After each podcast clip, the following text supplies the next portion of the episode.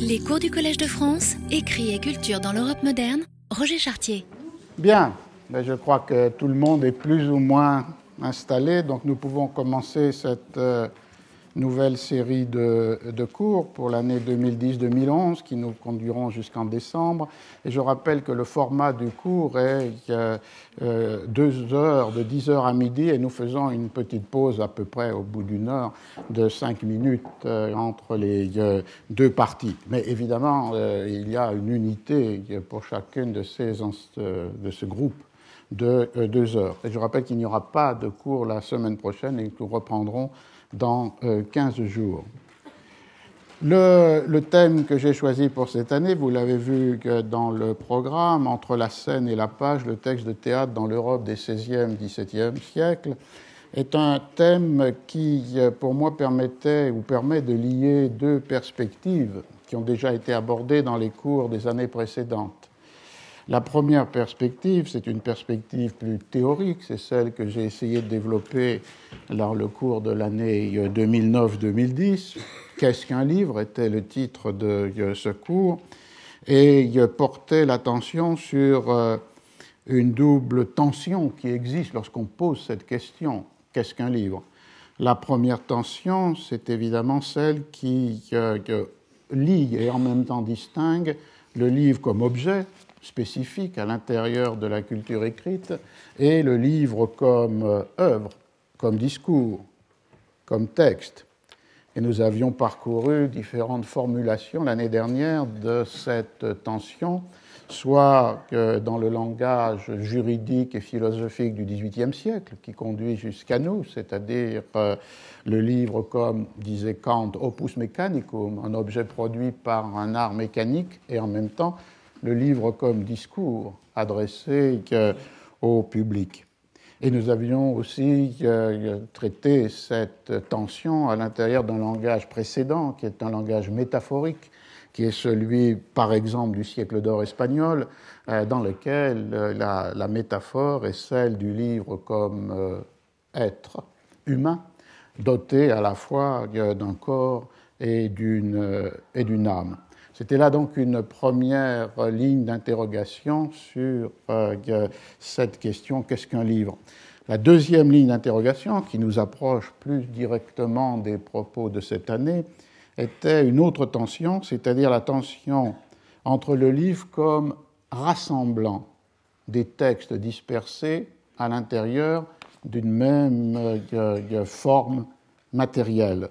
on peut dire euh, le livre comme reliure, le livre comme liant ensemble des textes, des œuvres qui, euh, dispersées auparavant, se trouvent rassemblés dans le même volume. Et des exemples avaient été donnés à la fois euh, d'un rassemblement euh, ou d'une reliure bibliographique. C'était le cas avec les pièces shakespeariennes rassemblées pour la première fois en 1623 dans le premier folio, et aussi avec un texte que nous allons retrouver évidemment cette année, euh, une réalité qui, au-delà du bibliographique, peut être une réalité textuelle, c'est-à-dire de rassembler dans une même œuvre qui s'inscrit dans un même livre des euh, fragments, euh, mais fragments que l'écriture a produits, et c'était le cas du Don Quichotte, puisque comme vous le savez, à l'intérieur de l'histoire du chevalier errant se trouvent inscrites d'autres histoires qui sont autant de nouvelles au sens de l'histoire brève inscrite à l'intérieur de la trame de l'histoire écrite par Cervantes, mais nouvelles écrites elles aussi par euh, euh, Cervantes.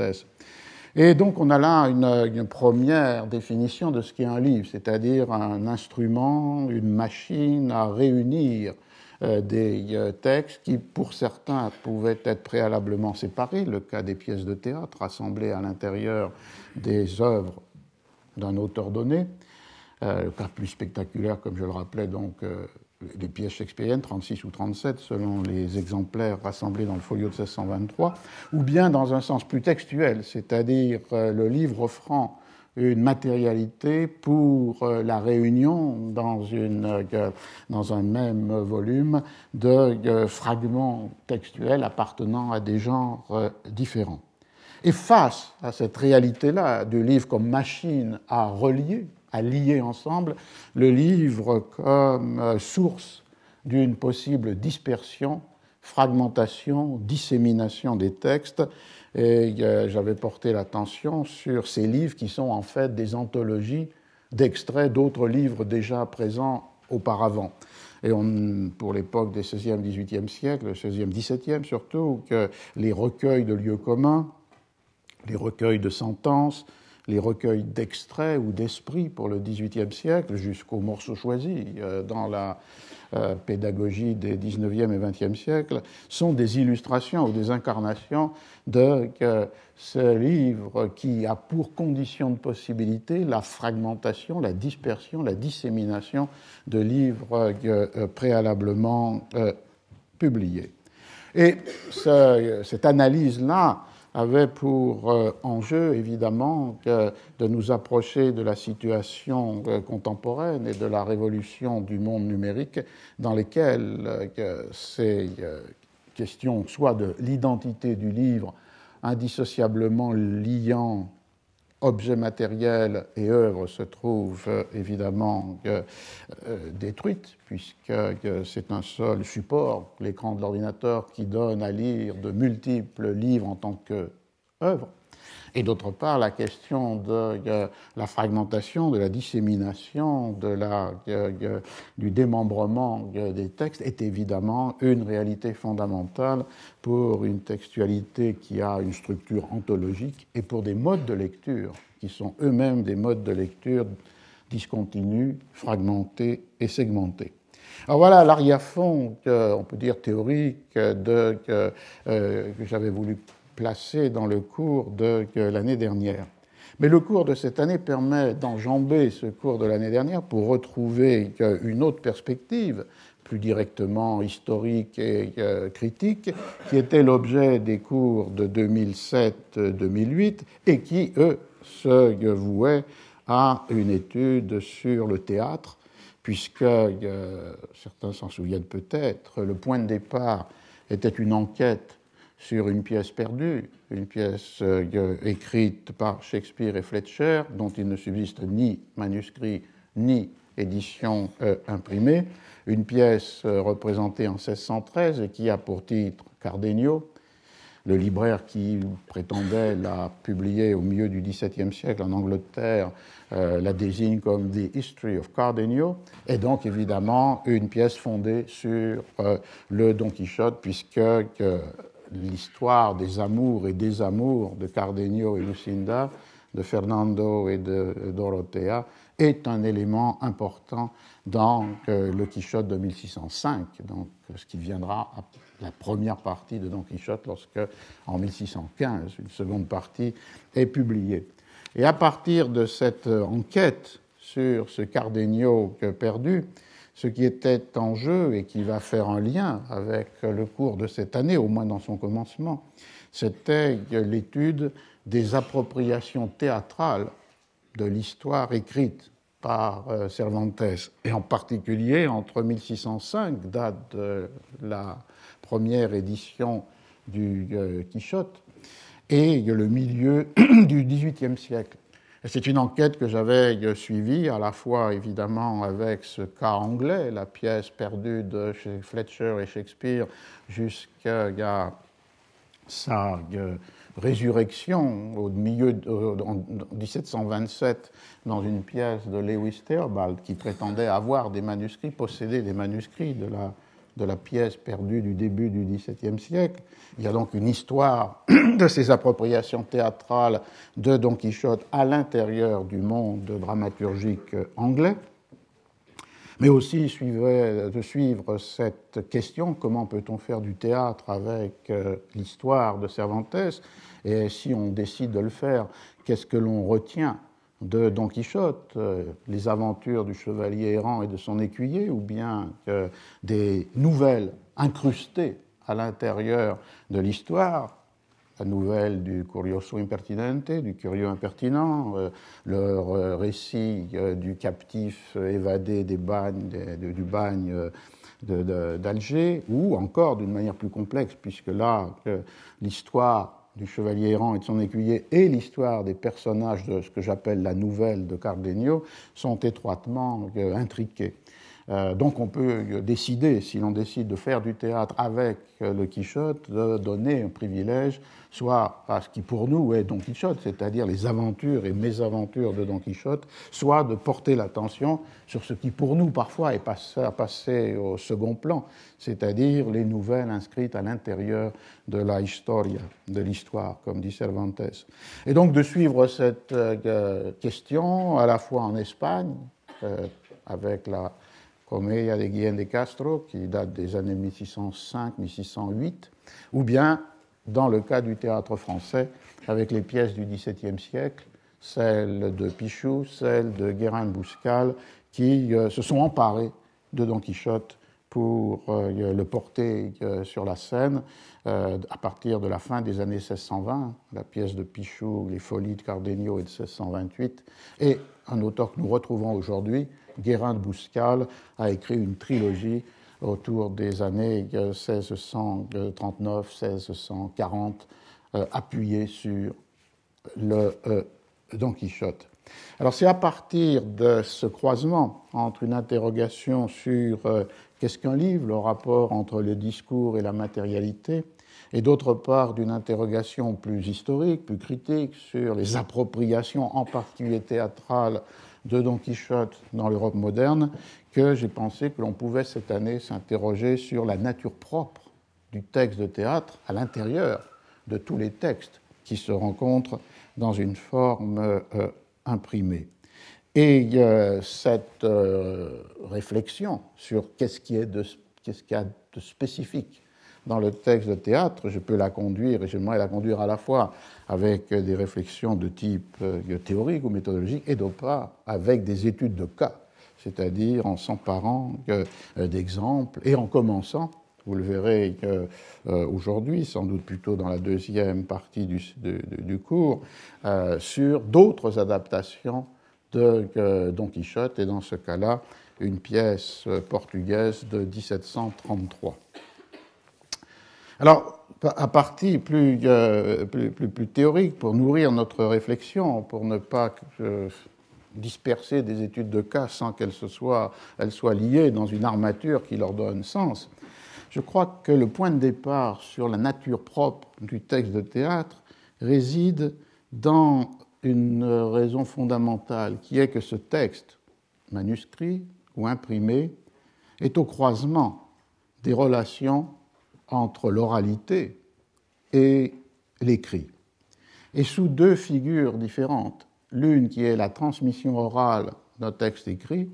et l'autre qui est la transcription par définition écrite d'un texte euh, représenté. Alors c'est ces deux aspects que nous rencontrerons au cours de ces études de cas. D'abord la transmission orale d'un texte écrit. Euh, c'est le cas évidemment de tout le répertoire théâtral, sauf si l'on met à part le répertoire de la commedia dell'arte, dans lequel euh, les acteurs ou les comédiens euh, improvisent à partir d'un simple canevas, sans que le texte ait été préalablement écrit par, euh, totalement, avec toutes les répliques, par un dramaturge. C'est le cas de la Commedia dell'arte, c'est le cas du théâtre de foire, qui aura une certaine importance dans nos propos, en particulier aujourd'hui, euh, puisque dans les foires parisiennes, les acteurs italiens, les comédiens italiens euh, n'avaient pas le droit de représenter des textes complètement rédigés et donc utilisaient soit euh, le, un langage de l'improvisation, soit même avec l'interdiction de parole dans leur action, la présence d'écriteaux sur lesquels étaient inscrits des éléments qui permettaient de suivre une comédie simplement représentée sous une forme de, mélodrame. Mais sauf ces cas-là,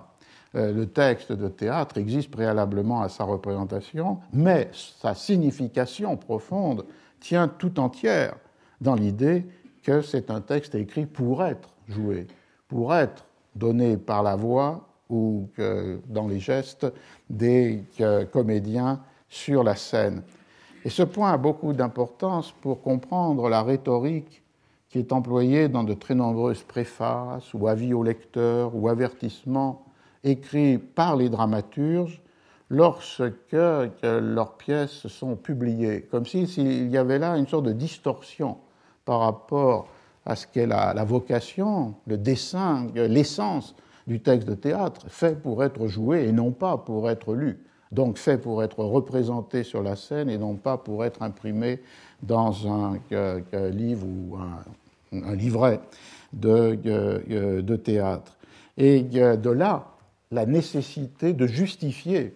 même s'il s'agit simplement d'une rhétorique, puisque beaucoup de dramaturges se pensent aussi comme des poètes ou des écrivains, et euh, n'ont pas, au fond, de réticence, au contraire, par rapport à la publication imprimée de leurs textes, mais néanmoins, la logique du genre implique qu'on justifie dans ces préliminaires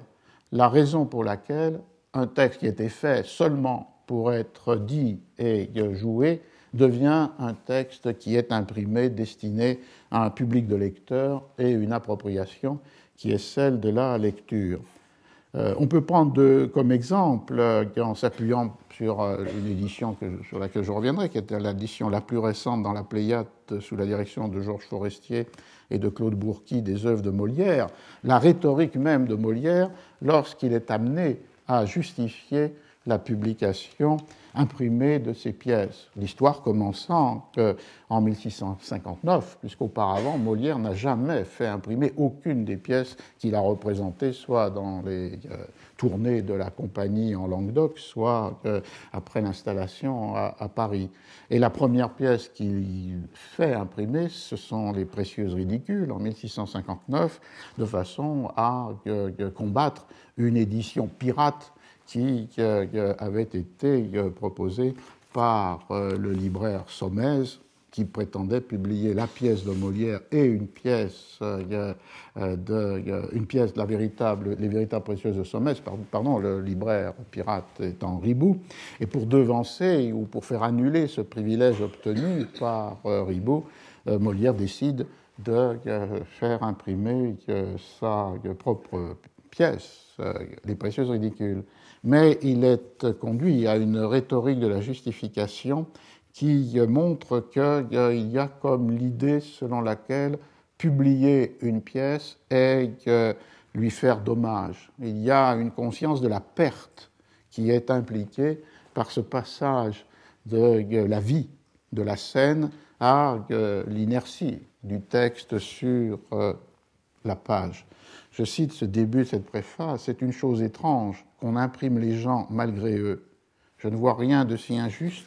et je pardonnerai toute autre violence plutôt que celle-là, c'est-à-dire le fait que la pièce a été ou allait être imprimée par Ribou sans le consentement de Molière euh, et avec un privilège obtenu euh, euh, par ce libraire en janvier 1660. Du coup, le sachant, Molière a demandé pour lui-même un privilège le 19 janvier et il devance l'édition de Yoribou, dont le privilège se trouve du coup révoqué par ce privilège demandé par l'auteur. Alors Molière ajoute Ce n'est pas que je veuille faire ici l'auteur modeste, et méprisé par honneur ma comédie. J'offenserais mal à propos tout Paris si je l'accusais d'avoir pu applaudir une sottise. Comme le public est le juge absolu de ces sortes d'ouvrages, il y aurait de l'impertinence à moi de le démentir, et quand j'aurais eu la plus mauvaise opinion du monde de mes précieuses ridicules, avant leur représentation, je dois croire maintenant qu'elles valent quelque chose, puisque tant de gens ensemble en ont dit du bien. Mais, comme une grande partie des grâces qu'on y a trouvées dépendent de l'action, donc du jeu de la scène, et du ton de voix, il m'importait qu'on ne les dépouillât pas de ces ornements, et je trouvais que le succès qu'elles avaient eu dans la représentation était assez beau pour en demeurer là. J'avais résolu, dis-je, de ne les faire voir qu'à la chandelle pour ne point donner lieu à quelqu'un de dire le proverbe. Alors il ne cite pas ce euh, proverbe, mais le proverbe était Cette femme est belle à la chandelle, mais le jour gâte tout. C'est-à-dire que la pièce qui était belle à la représentation, jouée d'ailleurs à la chandelle euh, durant la soirée, pourrait être considérée comme moins belle lorsqu'on la mettait en pleine lumière de la publication. Euh, donc il disait J'avais résolu, dis-je, de ne les faire voir qu'à la chandelle pour ne point donner lieu à quelqu'un de dire le proverbe, et je ne voulais pas qu'elles sautassent du théâtre de Bourbon, qui est le théâtre où Molière s'est installé euh, à Paris lors de, à la fin de ses euh, pérégrinations et de sa troupe itinérante, jouant fondamentalement dans les États de Languedoc. Et de, quel sautage du théâtre de Bourbon dans la galerie du Palais, la galerie du Palais étant le lieu où les libraires des nouveautés, et en particulier du théâtre, étaient installés. Donc on voit cette rhétorique de la justification. La pièce se suffisait à elle-même et sans cette usurpation, sans cette, euh, ce vol du, texte, Molière, euh, au moins dans la rhétorique de cette préface, dit qu'il en serait euh, resté là. Mais ce qui reste derrière euh, cela, c'est cette euh, idée que la publication représente une perte par rapport à la représentation. Et cette, ce thème revient dans plusieurs des avertissements au lecteur de Molière. Un autre exemple, c'est que l'amour médecin euh, dans laquelle euh, le, euh, la vie au, lecteur, c'est une pièce qui est représentée, enfin qui est publiée en 1666. et c'était une pièce qui était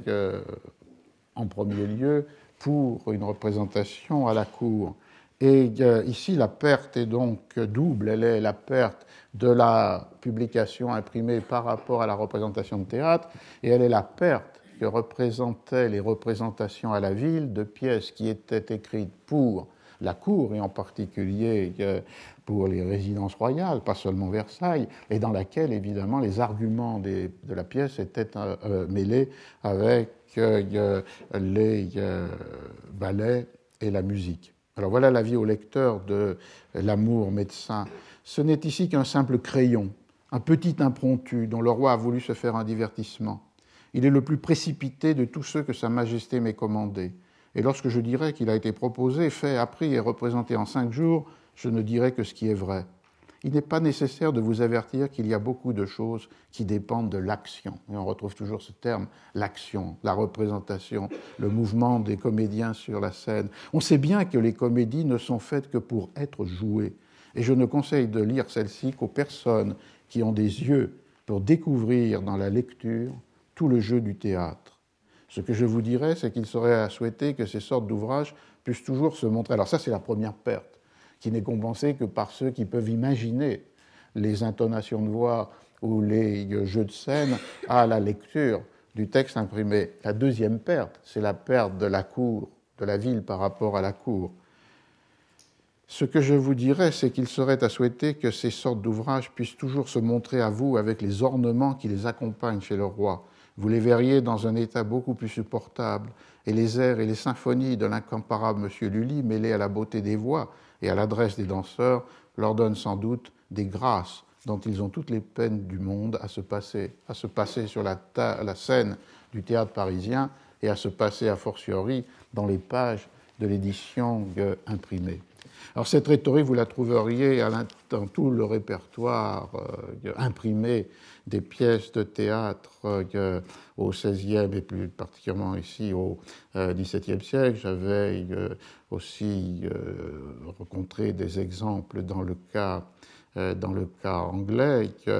Juste un exemple, John Marston, en 1604, dans La vie au lecteur d'une pièce qui s'appelle The Malcontent, je traduis, la seule chose qui me trouve véritablement, c'est l'idée que des scènes qui ne sont créées que pour être parlées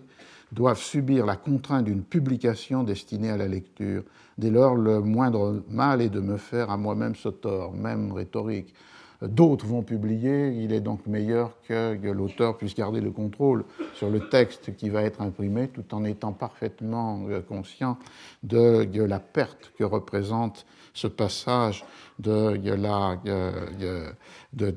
merely to be spoken should be enforcively published to be read. Et cette euh, rhétorique, on la trouve parfois développée sur l'idée non seulement qu'il y a là une nécessité pour éviter une édition mauvaise, parce que pirate, mais aussi parce que, et c'est plus intéressant, les conditions de la représentation n'ont pas fait justice euh, au texte. Et à partir de là, on a un paradoxe qui fait que le véritable public, le véritable auditoire de la pièce n'est pas celui qui était réuni dans le théâtre et dans des conditions qui n'ont pas pu euh, donner euh, la possibilité d'entendre la pièce dans toutes ses beautés, mais pas le public des lecteurs. C'est une euh, rhétorique que développent en particulier les dramaturges qui se pensent plus que d'autres comme des poètes. On peut montrer comment, j'y reviendrai sans doute dans le cours, euh, dans le cas anglais, que certains dramaturges, Shakespeare sans doute, se pensent fondamentalement comme écrivant pour la représentation. Ce sont en particulier les dramaturges qui sont liés à une seule compagnie, théâtrale, ce qui était le cas euh, de Shakespeare, et qui se sont peu préoccupés, ou pas du tout, de la publication imprimée de leurs textes. D'autres, en revanche, comme Ben Jonson ou comme Webster, se pensent comme des euh, poètes, et donc sont plus attachés à la publication des œuvres dans la forme imprimée. C'est le cas par exemple de Ben Jonson qui en 1616 décide de publier lui-même ses works donc choisissant à l'intérieur des pièces celles qu'il met dans cette euh, reliure, dans ce rassemblement de ces textes en compagnie de certains masques joués à la cour et de certains poèmes. Et Webster, dans la, dans vie au lecteur d'une pièce de 1612 qui s'appelle the, the, White Devil, le diable blanc, écrit En faisant imprimer cette tragédie, je ne fais qu'assumer une liberté que d'autres ont prise avant moi. Non que je prétende en cela mériter des louanges, car il n'y a rien de nouveau sous le soleil. C'est simplement que, par le fait qu'elle a été représentée au plus sombre de l'hiver, sur la scène d'un théâtre si ouvert et si obscur, qu'elle n'a pas bénéficié d'un auditoire pleinement en mesure de la comprendre, ce qui est la seule grâce et raison d'être de la tragédie. C'est donc les difficultés de la représentation dans euh, So Open and Black Theatre euh, puisque là, on est dans un monde différent du monde français. Les représentations publiques se font sur ces grands amphithéâtres comme le Globe, donc euh, euh, dans la journée et dans un espace ouvert, alors que le théâtre français du XVIIe siècle se donne dans des salles fermées et plutôt à la chandelle, pour reprendre le proverbe. ici, c'est le fait qu'il y a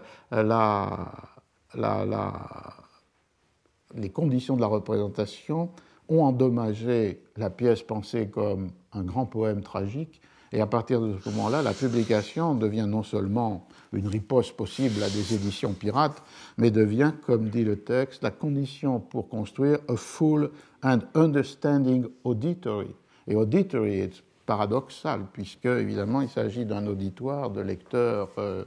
qui n'entendront ni les voix et qui ne, verront pas non plus que les jeux du, euh, les jeux du théâtre. Alors là, on a un premier ensemble de problèmes, je ne fais que les esquisser à partir de ces, de ces premières citations, et qui sont les questions de la transmission euh, du texte, donc de la transmission d'un texte écrit, mais pour une performance orale, et euh, qui donc, du coup, lorsqu'il se trouve euh, imprimé, doit être justifié et d'autre part est pensé comme une, une perte. L'autre aspect qui est un, mécanisme inverse. C'est non pas la transmission orale d'un texte écrit, mais la transcription, donc par définition écrite, transcription, d'une euh, parole vive, euh, celle des acteurs sur la scène, et donc la publication d'un certain nombre de pièces en Espagne, en France, en Angleterre, à partir, pour leur première édition au moins, de la représentation qui en a été donnée et d'une reconstruction de mémoire faite par euh, certains de ceux qui ont assisté à ces euh, représentations pour pouvoir établir le texte et ensuite le vendre à des libraires éditeurs avant la compagnie théâtrale qui était propriétaire euh, de, l'œuvre. Et il y a là une, mécanique de capture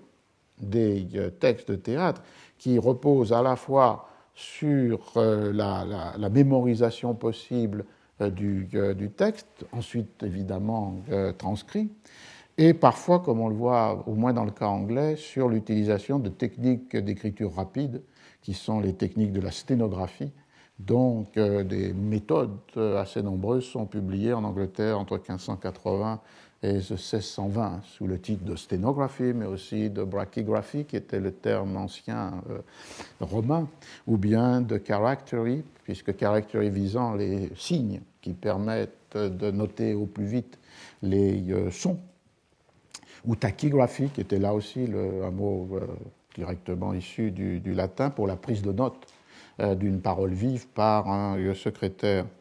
Euh, donc il y a un, problème général qui est transcription de l'oralité pour la publication et avec, dans le cas anglais, une forme spécifique qui aide la mémoire. Alors que dans le cas espagnol ou français, je n'ai jamais trouvé de traces pour le XVIIe siècle d'utilisation de méthodes sténographiques. Dans le cas anglais, il y a euh, cette euh, possibilité. Alors, cette forme-là de transcription du texte tel qu'il a été euh, joué. On la rencontre aussi euh, chez Molière avec une pièce qui se situerait entre Les Précieuses Ridicules et euh, L'Amour médecin, et qui est Ganarelle ou le cocu imaginaire. L'histoire qui est contée là par, est, la, la, suivante. Cette pièce, Ganarelle ou le cocu imaginaire, est euh, une pièce qui euh, a, été euh, publiée par le même Ribou, qui a obtenu un privilège de dix années sur une pièce qui a ce titre, avec sous-titre, avec les arguments sur chaque scène, et Molière se rendant compte de cette publication qu'il n'a pas autorisée, qui a fait révoquer le privilège de Ribou et fait saisir les exemplaires. Il aura le droit de les vendre à son, seul, à son propre euh, profit. Et alors l'histoire est intéressante parce qu'au début de cette pièce, il y a un texte signé par euh, un certain sieur de euh, la Villeneuve qui raconte l'histoire de la transmission et de la transcription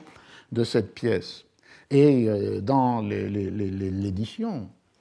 réappropriée par Molière, ce texte figure. Et les critiques se sont toujours demandé qui était le véritable auteur de ce texte entre la possibilité de celui qui euh, a pirater le texte de Molière, et Molière par ironie gardant sa préface, ou bien si le texte n'était pas euh, une petite histoire écrite par euh, euh, Molière lui-même. Ce texte a pour titre à Monsieur de Molière, chef de la troupe des comédiens de Monsieur Frère Unique du Roi. À ce moment-là, la troupe de Molière est, la troupe du Frère du Roi. C'est en 1665 qu'elle devient la troupe du comédien du roi. Alors ce petit scénario d'un vol de texte, euh, à qui, quel que soit son auteur, indique assez bien cet euh,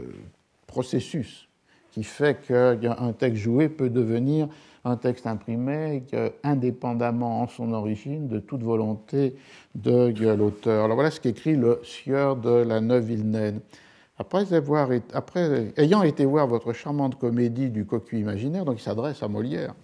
la première fois qu'elle fit paraître ses beautés au public, elle me parut si admirable que je crus que ce n'était pas rendre justice à un si merveilleux ouvrage que de ne le voir qu'une fois, ce qui m'y fit retourner cinq ou six autres. Et comme on en retient assez facilement les choses qui frappent vivement l'imagination, j'eus le bonheur de la retenir entière dans aucun dessin prémédité, et je m'en aperçus d'une manière assez extraordinaire. Donc une assistance répétée aux représentations qui fait que la mémoire, magazine le texte et finalement euh, la pièce est dessus de mémoire. Un jour, m'étant trouvé dans une assez célèbre compagnie où l'on s'entretenait de votre esprit et du génie particulier que vous avez pour les pièces de théâtre, il s'adresse toujours à Molière, je coulais mon sentiment parmi celui des autres et pour renchérir par-dessus ce qu'on disait à votre avantage, je voulus faire le récit de votre cocu imaginaire. Mais je fus bien surpris quand je vis qu'à cent vers près, je savais la pièce par cœur et qu'au lieu du sujet, je les avais tous récités. Donc une capacité de restituer oralement la pièce qui a été enregistrée de mémoire. Vers près, je savais la pièce par cœur, bon, à 100 vers près. Cela m'y fit retourner encore une fois pour achever de retenir ce que je n'en savais pas. Aussitôt, un gentilhomme de la campagne de mes amis, extraordinairement curieux de ces sortes d'ouvrages, m'écrivit et me pria de lui, demander ce qu'était que le cocu imaginaire, parce que, disait-il, il, n'avait point vu de pièce dont le titre promit rien de si spirituel si elle était traitée par un habile homme. Je lui envoyai aussitôt la pièce que j'avais retenue pour lui montrer qu'il ne s'était pas trompé, et comme il ne l'avait point vu représenter, je crus à propos de lui envoyer les arguments de chaque scène pour lui montrer que, quoique cette pièce fût admirable, l'auteur, en la représentant lui-même, savait encore faire découvrir de nouvelles beautés. Je n'oubliais pas de lui demander expressément et même de le conjurer de n'en laisser rien sortir de ses mains. Cependant, sans savoir comment cela s'est fait, j'ai vu courir huit ou dix copies en cette ville, et j'ai su que quantité de gens étaient prêts à la faire mettre sous presse. Et donc on voit la transcription pour l'ami euh, dans ce scénario euh, euh, qui peut-être est imaginaire, mais la transcription pour l'ami, huit ou dix copies manuscrites qui sont faites de la pièce, donc une possibilité pour un des détenteurs d'une de ces copies de la faire euh, euh, publier. Et donc, euh, du coup, j'ai vu que c'était une nécessité que nous fussions imprimés. Et je m'y suis résolu, d'autant plus volontiers que j'ai vu que cela ne vous pouvait apporter aucun dommage non plus qu'à votre troupe, puisque votre pièce a été jouée plus de 50 fois. Alors l'argument avec ce nous fussions imprimés l'a laissé suspecter que pouvait être un texte ironique de, Molière qui récupère l'histoire à travers cette petite euh, narration, euh, et avec cet argument qui est pourquoi il y a aussi une réticence à publier les textes de théâtre, c'est parce que, une fois publiés, évidemment, ils peuvent être euh, saisis par n'importe quelle troupe. Et c'est pourquoi le sieur, ou supposait-elle, de la Neuve Villeneuve euh, mentionne que puisque la pièce a déjà été jouée 50 fois, elle a rapporté l'argent qu'elle devait rapporter, et donc la publication imprimée, même si elle conduit d'autres troupes à s'en saisir, ne va pas créer un dommage pour, euh, pour Molière. Euh, et, sa, et sa compagnie. Mais ce qui est intéressant ici, c'est une forme de transcription et transmission des textes qui n'a pas toujours été euh, prise en compte, en particulier dans le cas du théâtre français, c'est-à-dire le fait que, à partir d'une mémorisation partielle ou plus complète, une transcription peut être établie et que cette transcription peut être la euh, matrice de la première publication de la pièce. C'est un cas qui, comme je le disais, est mieux connu dans euh, le monde euh, anglais, puisque euh, dans ce cas-là, on a à la fois des attestations de la reconstruction mémorielle d'un certain nombre de textes, et d'autre part des attestations de l'utilisation des méthodes sténographiques pour euh, euh, que la reconstruction soit euh, plus, plus exacte. Alors, dans un exemple d'une mention de cette reconstruction mémorielle, on la trouverait dans un préface, un avis au lecteur de Thomas Heywood pour une pièce de 1608 qui s'appelle The, Rape of Lucrece, le, viol de Lucrèce, thème aussi d'un grand poème de euh, Shakespeare. Euh, voilà ce qu'écrivait Heywood. Il n'est pas dans mes habitudes, contrairement à d'autres hommes, de soumettre mes pièces à l'impression. Cette décision, que certains attribueront à ma propre incompétence et que je ferais bien d'approuver, eu égard à leur sévère censure, n'est qu'une tentative pour échapper à ceux qui m'accusent de faiblesse et mettent en péril mon honnêteté. Car bien que certains aient pratiqué par deux fois la vente du fruit de leur labeur, à la scène tout d'abord, puis à la presse, donc là, une autre stigmatisation de la publication imprimée des pièces était cette idée que l'on veut faire double profit. En vendant la pièce à un entrepreneur de théâtre ou à une compagnie théâtrale, lorsque le dramaturge n'est pas en même temps propriétaire ou acteur dans la compagnie, ce qui était le cas de Shakespeare, et d'autre part ensuite en vendant le texte une seconde fois à un libraire, un imprimeur. Je me proclame pour ma part, dit Haywood, euh, fidèle à la première, vendre les pièces pour la représentation par une troupe, et jamais coupable de la seconde, ne pas les faire publier et imprimer par un libraire éditeur. Cependant, certaines de mes pièces sont, sans que je ne le sache ni ne l'approuve, accidentellement tombés dans les mains des imprimeurs, ont été de cette façon si altérés, si mutilés, et voilà le mot-clé, copied only by the ear, copiés seulement par l'oreille, que je me suis montré incapable de les reconnaître et honteux de les contester. C'est pourquoi j'ai voulu leur donner un nouvel habit, d'abord parce que j'y consens, ensuite parce qu'elles ont tellement souffert d'être exposées si rudement dans des parures en lambeaux. Accepte-le, courtois gentilhomme, et soyez, et soyez des lecteurs aussi bienveillants que vous avez été des gracieux auditeurs, favorable readers as we have found you gracious auditors. Euh, on voit là, ici l'idée de copier seulement par l'oreille. Donc une reconstruction euh, mémorielle dont on trouve la trace plus tard dans cette petite histoire de Sganarelle ou le cocu imaginaire, et dont on trouverait de très nombreuses traces dans la comédia euh, espagnole. il y a une une euh, plainte de euh, Lope de Vega contre euh, l'usurpation de ces textes par ceux qui les reconstruisent de, mémoire, un personnage qu'il appelle El de la Grande Memoria, l'homme de la grande mémoire, et qui en fait ne l'a pas, puisque Lope dit qu'il a vérifié euh, les pièces euh, issues de ces reconstructions mémorielles avec ses propres textes et que donc l'écart est considérable, ce qui a d'ailleurs pu être aussi prouvé par des cas où la même pièce, une pièce de Calderon, existe à la fois dans la version imprimée et dans une version manuscrite qui est une reconstruction mémorielle. Euh, on a donc là une multiplicité d'exemples dans lesquels on rencontre ces reconstructions par la mémoire. Le cas anglais, comme je le disais, est plus particulièrement intéressant dans la mesure où il met en question aussi l'utilisation des méthodes euh, sténographiques. Euh, et de là, la possibilité de retrouver non pas simplement dans les déclarations des dramaturges qui attestent ou se plaignent de ces euh, vols de textes par la reconstruction mémorielle, mais dans des, euh,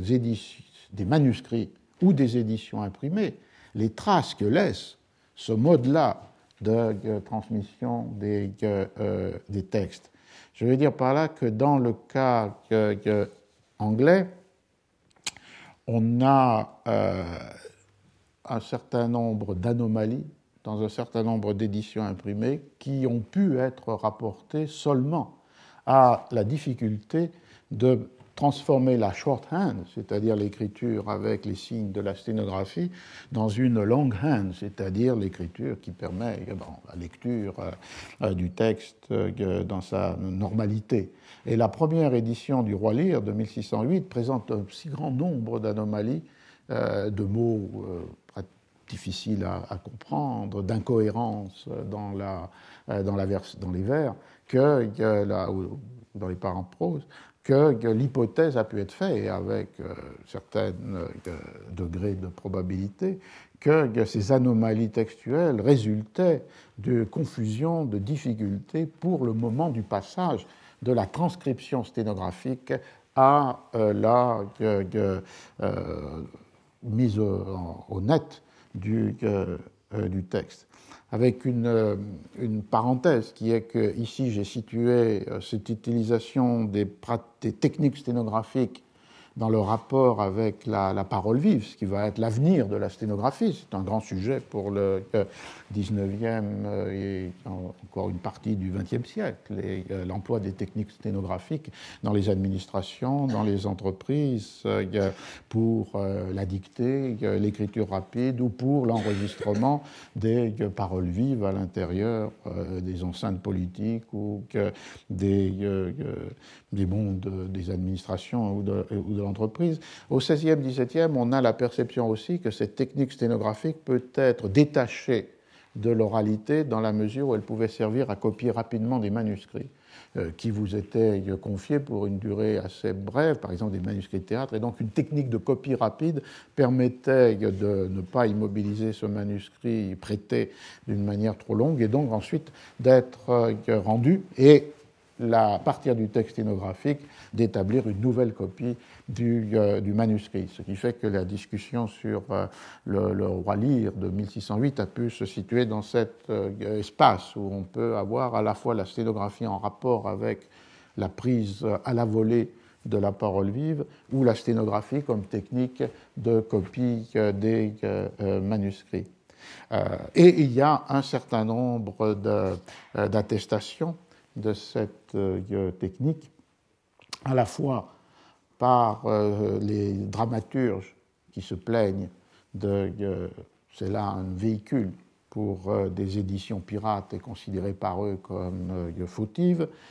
d'autre part comme étant une technique qui permet, sans ou contre la volonté des prédicateurs, la publication des sermons, et sur beaucoup de sermons anglais du XVIIe siècle, vous avez sur la page de titre Taken by Character, donc qui a été pris à partir de la parole du prédicateur par, euh, euh, et grâce à l'appui d'une méthode euh, sténographique, ou encore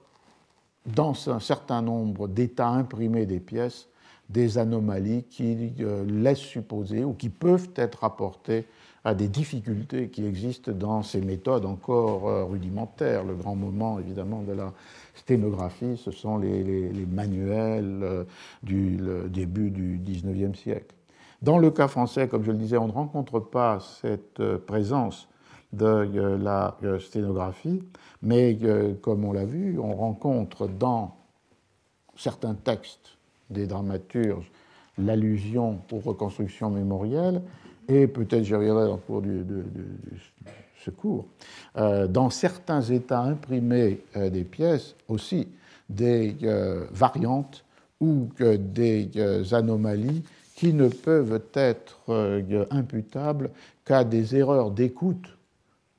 et non pas aux erreurs typographiques habituelles que font les compositeurs ou les typographes dans les euh, ateliers. Euh, une étude euh, particulière de ce point de vue-là pourrait être consacrée à une édition du Georges Dandin de, Molière, qui est une édition de contrefaçon lyonnaise, mais où l'intérêt n'est pas tellement qu'il s'agit d'une contrefaçon qui publie le texte malgré le privilège du libraire parisien, mais parce qu'il s'y rencontre un certain nombre euh, d'anomalies, d'erreurs et d'autre part de variantes qui prouvent que ce texte dérive, non pas d'une contrefaçon utilisant l'édition parisienne, mais d'une autre tradition textuelle qui se rapporte à des représentations. Et les anomalies pouvant être renvoyées à des erreurs d'écoute et les variantes à des fragments qui ont été joués, soit par la volonté de Molière et qui ensuite les a supprimés dans l'édition, soit par l'improvisation des euh, acteurs, des comédiens, et qui se trouvent donc enregistrés par euh, cette euh, édition dérivée d'une reconstruction matérielle à partir de certaines des, des représentations. Alors, c'est un peu le cadre général dans lequel je voudrais situer euh, les, études de cas de euh, cette euh, année. Et pour, conclure cette première séquence, avant de faire une petite pause de cinq minutes, présenter très rapidement la première de ces études de cas. C'est une étude de cas qui est vouée, enfin qui se lie directement à une pièce qui a été jouée à Paris par la Comédie Française en 2008 et qui avait en français le titre de Vie du grand Don Quichotte de la Manche et du gros Sancho Panza. Peut-être certains l'ont vu. Euh, a vida do grande Don Quixote da Mancha et do gordo Sancho Panza. C'est une pièce qui a été représentée en 1733 à Lisbonne sur le euh, théâtre du Beiro Alto, du quartier haut, et qui était un théâtre de euh, marionnettes. Et donc, euh, du coup, on entre là avec deux histoires que j'essaierai de suivre en commençant dès bientôt dans la prochaine séquence. Euh, l'histoire prolongée des adaptations de Don Quichotte, et là on verra qu'il y a par rapport aux pièces dont j'ai parlé dans des cours précédents une nouveauté. Il s'agit d'une adaptation seulement de la seconde partie de Don Quichotte, donc la, seconde partie publiée en 1615, ce qui amène une euh, réflexion et une enquête sur les adaptations théâtrales de la seconde partie de euh, Don Quichotte. Et d'autre part, il s'agit d'une pièce qui était destinée et représentée par le théâtre euh, de marionnettes, qui amène à porter l'attention sur cette forme de théâtre, le théâtre des marionnettes, particulièrement intéressante, puisqu'elle est prise entre une dimension populaire du théâtre de foire ou des montreurs de marionnettes itinérants, et on peut s'appuyer pour le montrer sur la mise en théâtre du théâtre des marionnettes dans une pièce de Ben Jonson qui est la, euh, foire de la Saint-Barthélemy, ou dans le Don Quichotte lui-même, puisqu'un des personnages, euh, euh, euh, Ginés de Pasamonte, est durant la deuxième, dans le deuxième partie du Quichotte, un montreur de, de, marionnettes. Et donc il y a donc deux histoires, la troisième histoire étant plus centrée sur l'auteur de cette pièce, qui est Antonio José da Silva, euh, un auteur né euh, à Rio de Janeiro en 1705, dans une famille de juifs convertis, les conversos, qui euh, avaient émigré au Brésil après la conversion forcée au Portugal en 1497. La famille de Da Silva a sûrement immigré au début du XVIIe siècle. et pour des raisons qu'on rencontrera, qui est qui était euh, la, la, persécution contre ces familles juives converties toujours suspectées d'être euh, de mauvais chrétiens et de continuer à observer la loi de Moïse, à continuer à pratiquer des rites euh, judaïques euh, transféré à Lisbonne, puisque sa famille, au début du XVIIIe siècle, en 1711-12, euh, puisque, à l'inverse de l'Espagne, le Portugal n'a pas installé de tribunal de l'Inquisition en dehors, en Amérique. Et donc, tous les accusés de judaïser dans les familles des convertis portugais installés au Brésil sont amenés par, bateau dans des convois euh, à Lisbonne pour être jugé par le tribunal de l'Inquisition. Et trois fois, on le verra, Antonio José da Silva rencontre le tribunal de euh, euh, l'Inquisition. Et c'est pourquoi que j'évoquerai pour commencer dans la prochaine heure une, un film qui a été fait par un réalisateur brésilien qui s'appelle Jom Tob Azulay, un film qui est de 1996 et qui a pour titre Au Judéo, le juif, euh, reprenant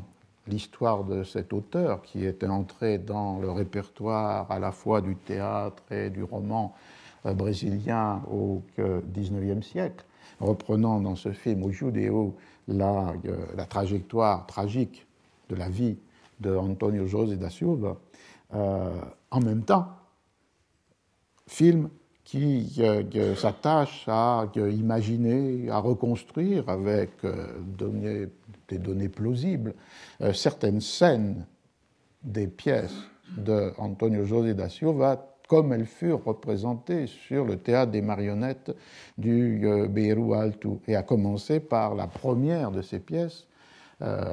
qui est la vie du grand Don Quichotte. Donc,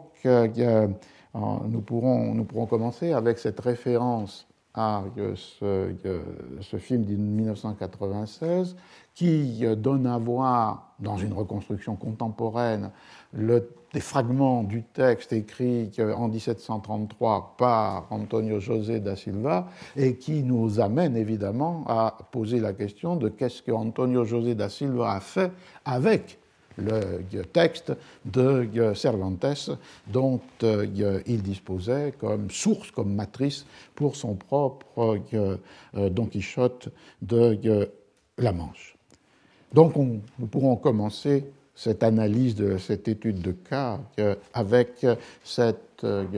comparaison à trois termes, le texte original de Cervantes, l'adaptation, l'appropriation théâtrale d'Antonio José da Silva dans sa pièce, et pour deux brèves séquences, l'appropriation de l'appropriation de Antonio José da Silva par ce réalisateur brésilien, John Tob Azulay, dans son film Au Judéo. Donc nous pouvons faire une petite pause maintenant et nous reprenons dans cinq minutes, juste après 10 heures, en nous fiant sur cette horloge qui est ici. Bien, je crois que nous pouvons reprendre et donc entre parenthèses, on va voir deux extraits du film de euh, au Judéo, deux scènes qui représentent deux moments de la euh, représentation de Don Quichotte sur le théâtre des marionnettes du Beiro Alto. Euh, mais je ne vais pas le mentionner expressément dans mes commentaires parce que sinon nous aurions peut-être des problèmes pour les droits de reproduction et de présentation. Alors ne vous étonnez pas si mon discours vous paraît un peu bizarre. Je vais faire des allusions à ce film comme si nous ne l'avions pas vu, de façon à ce que pour l'enregistrement euh, sur France Culture, sur le site du collège, il n'y a pas l'idée que l'on a présenté sans demander des autorisations sans doute assez compliquées à demander. Et je veux dire que mon DVD est un peu un aspect un peu DVD pirate aussi. Donc euh, on va laisser ça. Alors ne soyez pas surpris par une manière un peu bizarre de parler que je vais essayer de contrôler de manière à ne pas mentionner que nous avons vu ce que nous allons voir. Donc nous sommes en 1733 à Lisbonne et euh, euh, est représentée euh, cette pièce. Et la première scène que l'on voit, c'est lorsque, dans la deuxième partie du Quichotte, au chapitre 11, Don Quichotte et Sancho rencontrent des, des comédiens qui sont en, en route pour des représentations d'un auto-sacramental. Alors on peut peut-être. Donc c'est un. Euh... Bon.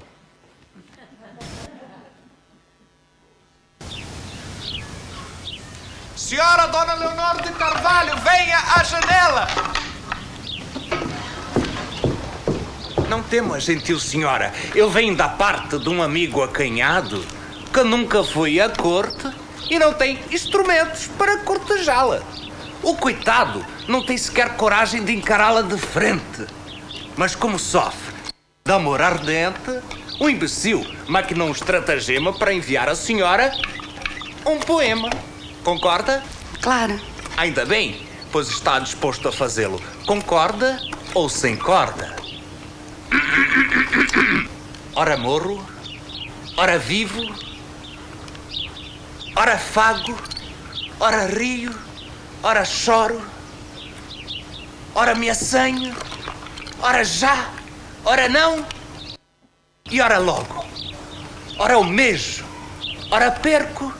e ora ganho. Ora neve, ora fogo. Estranho variar de amor estranho. Será que eu agradei? Agradou em cheio. Mas eu queria saber, senhor Fantoche, quem é o autor desses versos? A senhora não imagina? Não. Ei, ô oh, fariseu! Acabou-se a minha parte, está na hora de entrar em cena!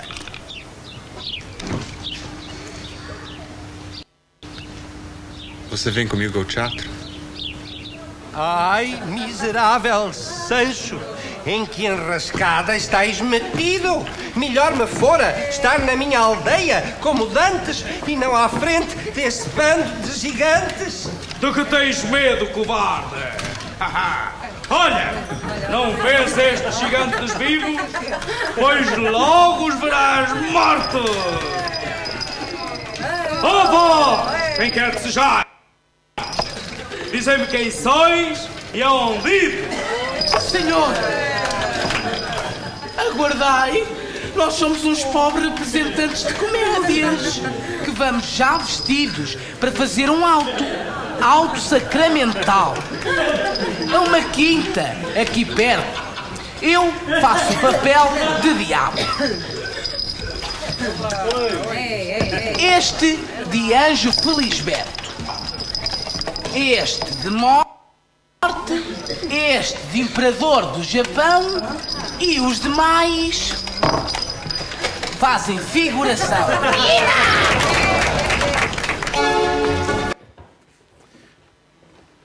Dans le, le film de Asula, la première apparition d'une marionnette, euh, sans doute empruntée au théâtre du Bero Alto, est utilisée par euh, le dramaturge Antonio José da Silva pour faire sa cour à celle qui deviendra euh, sa femme Leonora. Et cette séquence-là est suivie par euh,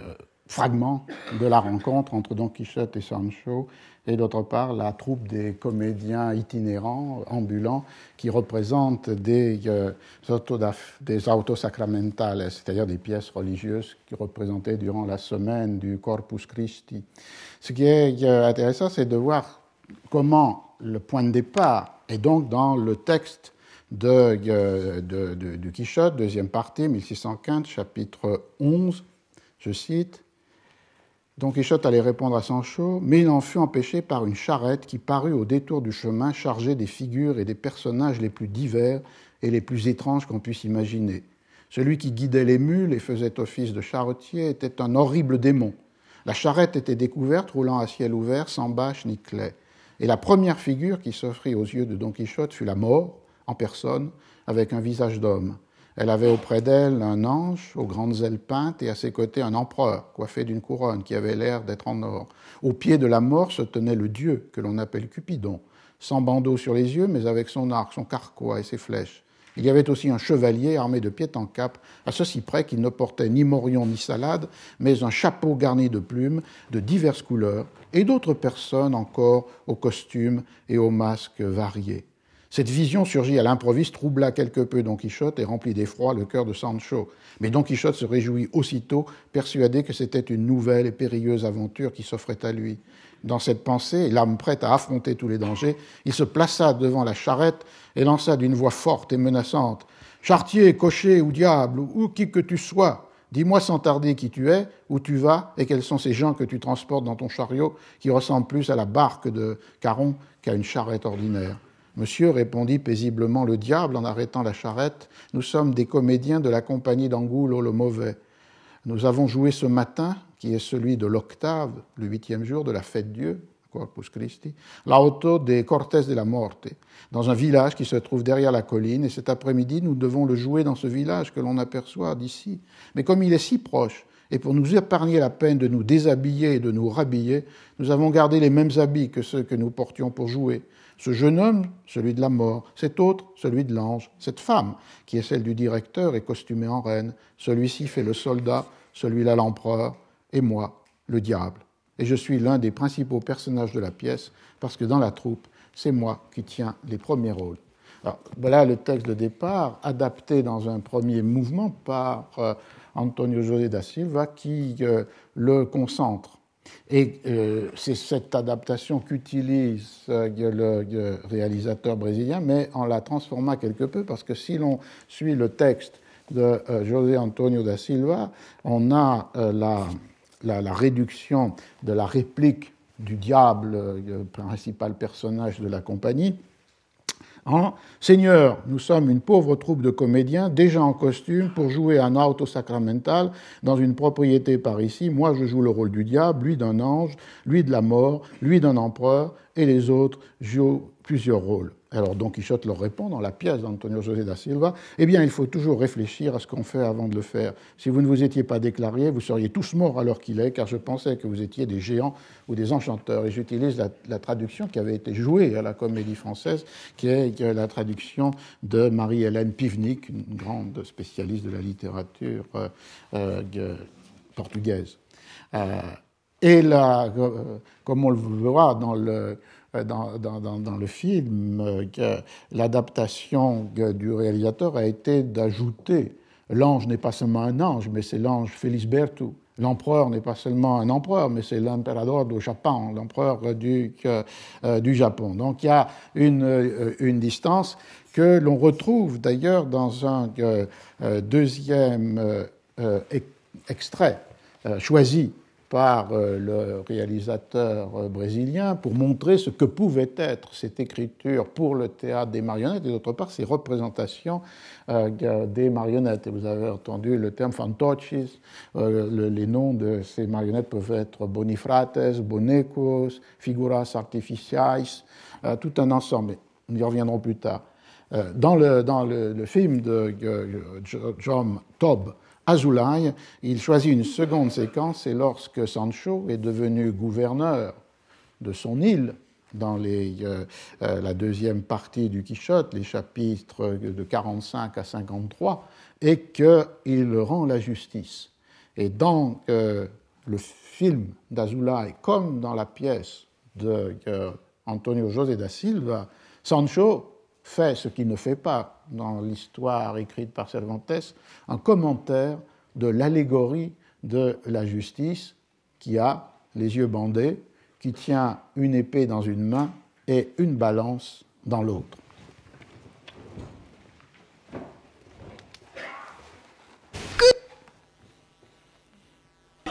Sancho Panza acerca da justiça. Sabei, primeiramente, que isto da justiça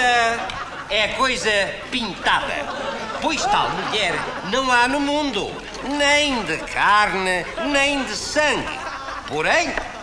como era necessário haver tal figura para meter medo à gente pobre, pintaram uma mulher vestida à moda trágica. Porque toda a justiça acaba em tragédia. Num passe de mágica, taparam-lhe os olhos para não verem que era vesga. A espada na mão significa que tudo há de levar a peito, a torto e a direito.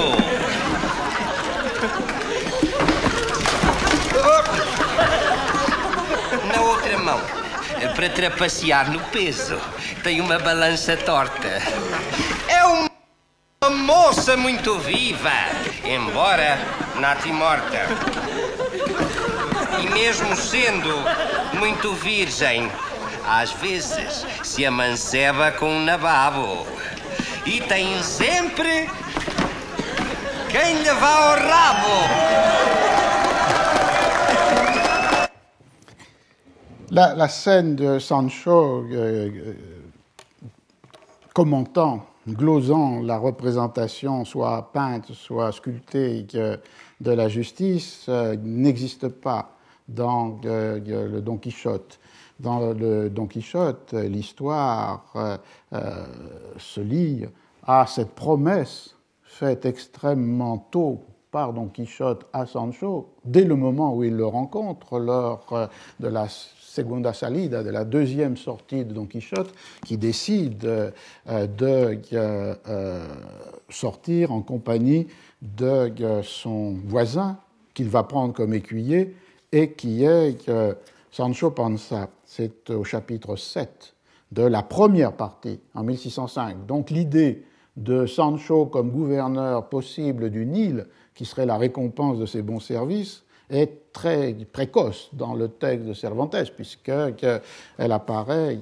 dès ce septième chapitre. Voilà. Durant ce temps-là, Don Quichotte sollicita un laboureur de ses voisins, homme de bien, si tant est que l'on puisse appeler ainsi celui qui est pauvre, mais avec fort peu de plomb dans la cervelle. Au bout du compte, il lui dit tant, le persuada tant et lui promit tant que le pauvre manant résolut de partir avec lui et de lui servir d'écuyer. Entre autres choses, Don Quichotte lui disait de se préparer à aller avec lui de bonne grâce, car il pourrait bien lui arriver telle aventure qu'il gagnât en un tournement quelque île, et l'en fit gouverneur. Avec ses promesses et d'autres semblables, Sancho Panza, c'est ainsi qu'il s'appelait le laboureur, laissa là sa femme et ses enfants et s'enrôla comme écuyer de son voisin. Donc très tôt, la récompense de Sancho devrait être d'être le, euh, euh, le, gouverneur d'une île qui serait conquise par euh, les exploits de Don Quichotte. Et c'est un thème, un leitmotiv dans la première partie et dans la seconde partie des récriminations de Sancho qui réclament en permanence son île, cette insula, comme dit le texte de Cervantes, qui lui a été promise. Et cette récrimination devient réalité de gouvernement lorsque dans la deuxième partie, dont vous vous souvenez peut-être moins que de la première, euh, Sancho et Don Quichotte rencontrent le duc et la duchesse dans leurs itinérances, qui sont deux personnages qui ont lu la première partie du livre et qui donc veulent, euh, savent quelle est la folie de Don Quichotte et pour s'amuser, pour se distraire, accueillent Don Quichotte et Sancho dans euh, leur euh, résidence, et parmi de très nombreux tours et mauvais tours qui sont joués à la fois au chevalier errant et à son écuyer, se rencontre celui de la remise d'une île par le duc à Sancho, qui enfin devient gouverneur, comme dès le chapitre 7, Don Quichotte le lui avait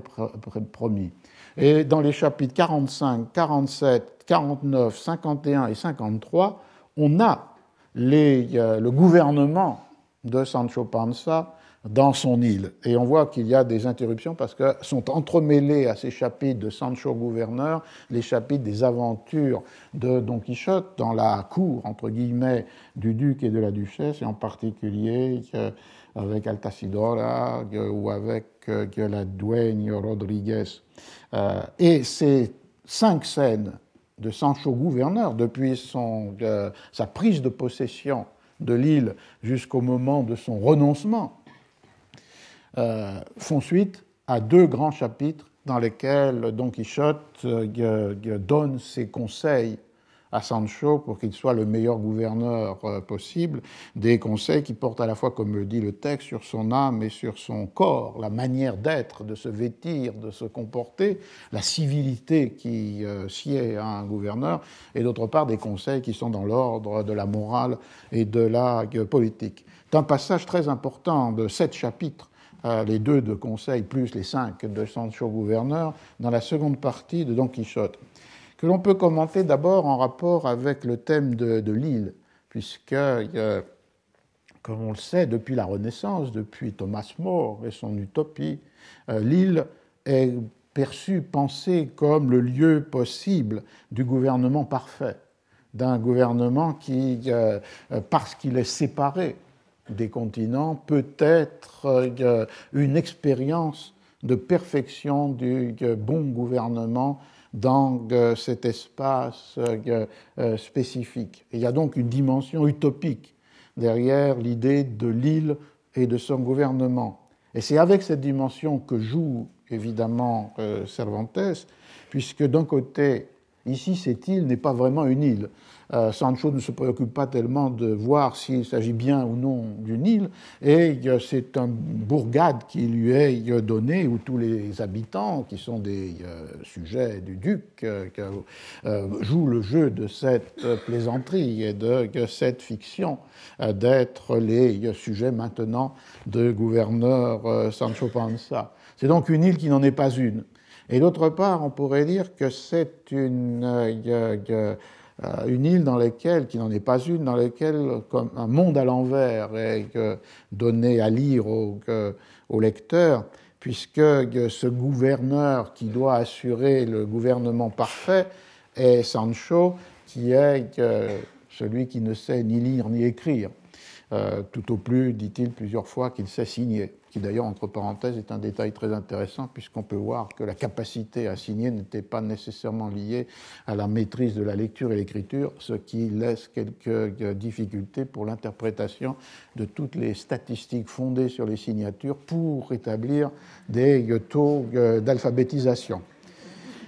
bon, alors donc c'est une île qui a ce double aspect d'être l'utopie euh, blessée ou fracturée par le fait qu'il s'agit d'un bourg, d'une bourgade dans les terres du duc, et d'autre part par le fait de cette euh, inversion du bon gouvernement lettré en un gouvernement confié à celui qui n'a aucune lettre, ne sait ni lire ni, euh, ni écrire. alors les, les chapitres de Sancho gouverneur sont des chapitres où euh, Sancho, dès son prise de possession, est juge. Et il juge toute une série de cas dès le chapitre 45, qui sont en fait des cas qui Cervantes puise dans une tradition de contes ou d'historiette folklorique, le, le, cas d'un tailleur et d'un paysan, d'un prêteur et de son débiteur, ou celui d'une femme qui prétend avoir été séduite, et dans le texte de Cervantes de manière beaucoup plus crue et directe, d'avoir euh, été forcée ou violée par euh, un voisin porché, et où Sancho juge en euh, faisant donner une somme d'argent à cette femme, et ensuite en enjoignant au supposé violeur de la poursuivre et d'essayer de lui arracher cette, somme d'argent, ce à quoi elle résiste. Et Sancho conclut que si elle avait pu résister pour préserver son argent, elle aurait pu sans doute résister pour préserver sa vertu. Donc euh, ces trois histoires tout à fait folkloriques qui appartiennent à un répertoire remis là dans ce chapitre 47. Ensuite,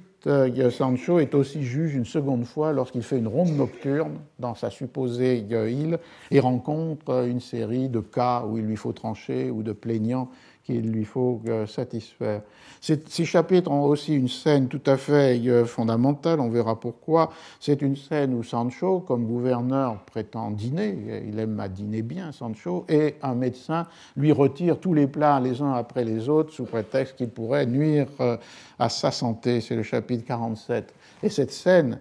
existe évidemment dans le Quichotte, mais euh, elle existe aussi euh, euh, dans, l'appropriation que fera Molière du, dans son donjon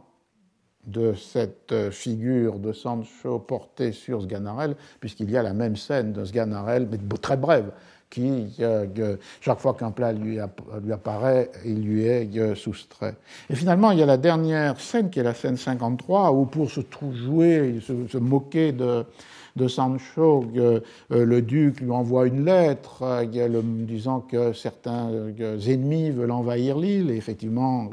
de faux ennemis envahissent cette fausse île, et Sancho est berné, il est même battu, enfermé dans deux pavois, comme dit le texte, et du coup décide de renoncer à cette à, cette, à, ce, rôle de gouverneur. Euh, c'est ce qu'on trouve par exemple dans le Quichotte à la page 1200, enfin dans ce chapitre 53, euh, où euh, Sancho déclare Dieu vous garde, messieurs, et dites à Monseigneur le Duc que tout nu je naquis et tout nu je me trouve. Je ne perds ni ne gagne. Je veux dire que je suis entré sans un sou dans ce gouvernement et que je le quitte de même, tout au rebours de la façon dont quittent le leur les gouvernants d'autres îles. Et euh, il y a ce renoncement, et c'est une scène très euh, aussi d'un motif je disais que le motif utopique de l'île servait de toile de fond à ces cinq chapitres du gouvernement de Sancho et plus généralement à la présence de la fameuse île dont il doit devenir gouverneur dans euh, la première et la seconde partie euh, de l'histoire. Mais aussi le thème ici est celui de l'abdication, du renoncement volontaire au euh, pouvoir et qui en quelque sorte, si le monde à l'envers de l'île transforme la vision utopique en une réalité burlesque, Ici, c'est cette réalité burlesque d'un Sancho battu euh, et euh, ridicule et qui déclare Je ne suis pas né pour être gouverneur ni pour défendre il ni cité des ennemis qui le voudraient assaillir. Je m'y entends mieux, à labourer et fouir, à tailler et marcoter la vigne qu'à donner des lois ou défendre province et euh, royaume. Saint-Pierre est fort bien à Rome, je veux dire que chacun se trouve bien à faire le métier pour lequel il est né. Et cette, cette figure du renoncement volontaire, de l'abdication, qui a été traitée récemment dans un euh, très beau livre par Jacques Lebrun, euh, est une figure ici où, euh, au comique de Sancho renonçant à ce pourquoi il n'était pas fait, euh, se lit quelque chose de différent, puisque, comme vous l'avez entendu, il quitte l'île sans profit alors que les autres gouverneurs d'autres îles, eux, accumulent euh, les richesses. Et donc, du coup, ce qui est avant utilisé par Cervantes ici dans cet renoncement de Sancho, c'est une critique politique contre les abus, les excès, les prévarications d'un certain nombre de puissants. Et ce qui fait que Sancho entrait comme gouverneur, comme personnage ridicule et grotesque dont les autres se moquent, au moment de quitter l'île, d'autres de ceux qui l'ont, en ont fait leur dupe déclarent que ce qui était le plus euh, euh, fascinant ou Pourtant, était ce mélange de sottise et de sagesse que Sancho a montré. Et donc on voit qu'à partir du, du, retournement quasi carnavalesque et comique du motif de l'île, lieu du bon gouvernement, Cervantes introduit ou insinue une autre morale, qui est celle que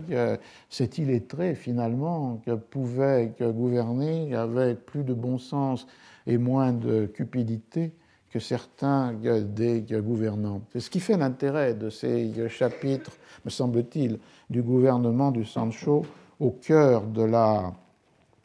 de, la deuxième partie du Quichotte. Mais, comme vous l'avez entendu, il n'y a jamais dans la bouche de Sancho aucun commentaire de la, justice euh, dans ses représentations peintes. Et c'est là un écart que Antonio José da Silva, dans son appropriation inventive du texte de Cervantes, euh, introduit, puisque euh, commente Sancho de Antonio José da Silva, il commente une allégorie de la justice, c'est-à-dire une justice en peinture. Et euh, voilà le texte qui vient du fait que le juge lui demande Or, ça, Dites-moi, pourquoi a-t-on peint la justice les yeux bandés, le glaive dans une main et la balance dans l'autre? Je ne puis m'expliquer cette énigme, et personne ne peut me la résoudre, tandis que vous allez assurément me donner la solution, puisque vous êtes si savant. Donc, un ton ironique de se moquer de, lui, puisque tout le monde sait que euh, Sancho est illettré et qu'il est gouverneur simplement de cette île de fantaisie par la volonté euh, de plaisanterie du duc. Et Sancho répond, dans le texte, portugais de Da Silva et pas dans le texte original espagnol de Cervantes. Prêtez-moi attention, juge. Sachez d'abord que la justice dont il est question n'est qu'une peinture, et qu'il n'y a pas au monde de femmes semblables, en chair et en os, pareilles, verbigratia, que Madame Dulcinée de Toboso, ni plus ni moins. Mais comme une figure, comme celle-là était nécessaire sur Terre pour faire peur aux grands personnages, comme le croque-mitaine pour faire peur aux enfants, on a peint une femme habillée comme dans les tragédies, car toute justice finit tragiquement. On lui a bandé les yeux parce qu'on dit qu'elle était bigleuse, louchait, et qu'elle avait un œil qui disait zut à l'autre, c'est la traduction de Mme. Alors, comme la justice doit être un modèle de rectitude pour qu'on ne remarque pas ce défaut, on s'est empressé de lui couvrir les yeux. Le glaive dans sa main signifie qu'elle agira en tous sens, c'est-à-dire à tort et à travers. Les savants qui se sont penchés sur cette matière ne disent pas s'il s'agit d'une rapière, d'une flamberge, d'une colichemarde, mais moi je tiens que c'est une épée qui a une lame de fond, une coquille Saint-Jacques, un talon d'Achille, une garde d'honneur et un pommeau cuit au four. Dans l'autre main, la balance qu'elle tient est faite de deux demi-pastèques, comme en ont les gamins, et son fléau n'est guère fiable. Mais malgré cela, elle se conduit plutôt bien, car c'est une fille très raisonnable si on ne la dévergonde pas. Un jour, je pourrais soutenir une thèse sur cette matière, car je dois vous dire que j'ai bu tout jeune le lait de la justice. Mais les aventures du seigneur Don Quichotte m'ont fait abandonner les grimoires pour les bagarres. Alors, on a là la, traduction d'ailleurs euh, difficile d'un passage euh, euh, très dense du, texte d'Antonio José da, Silva. Et le, Sancho de da Silva, comme on le voit, est un Sancho plus lettré, plus cultivé le Sancho de Cervantes. Et il est capable de, de, de entrer dans ce monde du droit. Il dicte un testament, il énumère des jurisconsultes, bien sûr tout cela de fantaisie et de parodie satirique par rapport à la fois au corpus des juristes médiévaux ou renaissants et par rapport au formulaire des testaments. Mais néanmoins, c'est un Sancho qui euh, n'est pas totalement extérieur, comme l'est celui de Cervantes, à ce monde de la culture euh, écrite. Et euh, ici, il donne donc sa glose de la justice, les yeux bandés, la glaive et la balance. Alors dans le film d'Asoulay, cette scène a été reprise, spectaculaire, Sancho qui commente ici une allégorie en forme de statue de la justice, alors que le texte de Da Silva mentionne les allégories peintes. Euh, et euh, il a, le film suit assez finalement certains traits de la euh, description faite, des descriptions explicatives faites par Sancho. pourquoi la justice est-elle, il y a les yeux bandés parce que effectivement elle était vesga, elle était bigleuse, elle était, elle louchait, et mettait un oeil pour outro, elle mettait un œil à la place de l'autre. Donc il fallait lui bander les yeux. D'autre part, pourquoi a-t-elle une épée Parce que elle lève cette épée. Et là, la citation est très littérale, à, torto et direito, à tort et à travers. Et pourquoi a-t-elle une balance? Parce que c'est une balance qui en fait n'entem fiu nem fiador, qui n'a pas d'équilibre, qui n'est pas, pas juste. Euh, ce que le film ajoute à la description de, euh, la pièce, c'est évidemment la réplique finale où la justice se trouve euh, sodomisée par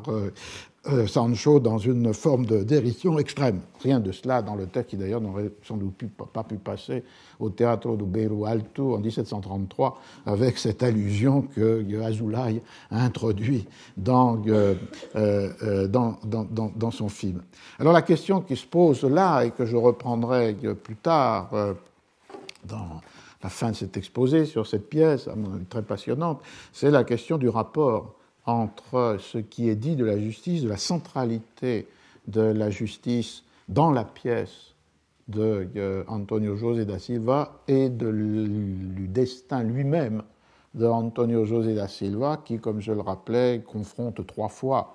euh, l'Inquisition, euh, deux fois avant de commencer une carrière de dramaturge, dont la première expression est Vida do, Grande Don Quixote da Mancha, et d'autre part, euh, après, à la fin de cette carrière, à la fin, puisque dans le dernier procès qui lui est fait, il est condamné et il sera brûlé euh,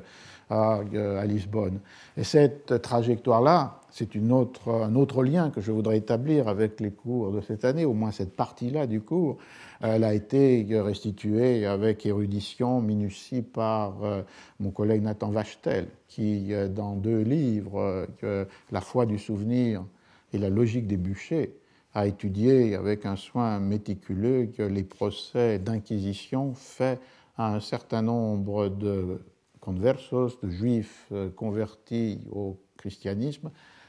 vivant au Brésil et amené devant le tribunal de l'Inquisition à Lisbonne. Et l'ensemble de la famille de Antonio José da Silva est présente dans différents moments de ces procès, et présente du coup dans les deux livres de euh, Nathan Wachtel. Alors on peut laisser ouvert cette question, puisque c'est une question à la fois historique.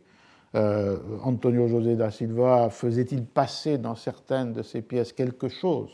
de sa propre euh, et douloureuse expérience. C'est une question plus théorique, c'est-à-dire est-ce que l'on écrit de la littérature, entre guillemets, quelle qu'elle soit, avec euh, la vie? Donc on peut laisser ça de côté pour euh, commencer simplement à dévider un premier fil de cette analyse de la pièce d'Antonio José da Silva, c'est-à-dire le fil qui nous conduit aux appropriations théâtrales de la seconde partie de euh, Don Quichotte. Euh, cette seconde partie est publiée en 1615 à Madrid, imprimée par euh, le même atelier que le texte de 1605, l'atelier de Juan de la Cuesta, qui d'ailleurs n'était plus du tout là présent, mais ses héritiers et sa veuve continuaient à faire fonctionner cet atelier qui avait gardé l'emblème et le nom de Juan de la Cuesta, et d'autre part une édition qui a été euh, voulue par le libraire euh, Francisco de Robles. cette publication en 1615 suit de très peu la publication en 1614 d'une seconde partie de Don Quichotte, mais qui anticipait celle de Cervantes, une, une seconde partie euh, apocryphe euh, due à un auteur qui se présente comme sur la page de titre Avellaneda, dont l'identité n'a jamais été totalement établie, mais qui avait euh, tiré profit du très grand succès du livre de 1605 pour devancer Cervantes dans la publication, espérait-il, je suppose, rentable, d'une seconde partie qui reprend les personnages de Cervantes, qui en ajoute d'autres, et qui euh, euh, utilise comme un des éléments de l'intrigue ce qui était dit à la fin du livre de 1605, c'est-à-dire que la troisième sortie de Don Quichotte, la tercera salida, était pour euh, participer au tournoi et aux joutes de Saragosse. Et effectivement, Avellaneda, le supposé, enfin le Avellaneda, comme auteur, euh, utilise comme élément de point de départ cette troisième sortie de euh, Don Quichotte. Et euh, un des intérêts de la, seconde partie du Quichotte, c'est que, évidemment, peut-être au cours de sa rédaction, dont Cervantes se rend compte de la présence de cette continuation apocryphe, et il lui répond de deux façons. D'une part, dans les préliminaires où il fait plusieurs allusions euh, au lecteur qui sans doute a déjà rencontré cette seconde partie. Il récuse les accusations euh, lancées par Avellaneda, euh, il le tourne en ridicule avec son ce pseudonyme, mais en plus sans doute un lieu de, naissance qui était Tordesillas, qui est inventé. Donc il y a une réponse dans les préliminaires et il y a une réponse dans le texte lui-même, puisqu'à partir du chapitre 59, la, le livre d'Avellaneda est omniprésent. Les personnages du Quichotte le lisent, s'en moquent, y font allusion. Donc c'est une capture par Cervantes de cette continuation apocryphe pour en faire un objet de moquerie, de ridicule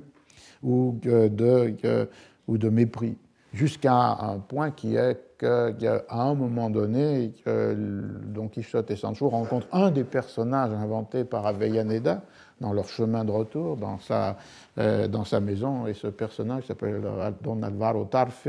doit euh, prêter serment que le Don Quichotte qu'il a connu dans le livre dont il est un des personnages, n'est pas le véritable Don Quichotte qu'il vient de rencontrer euh, à l'instant. Il y a donc un jeu vertigineux de Cervantes pour incorporer cette euh, continuation apocryphe dans sa propre euh, écriture. On a donc, donc euh, la seconde partie, je ne vais pas la résumer, mais vous en avez vu déjà des éléments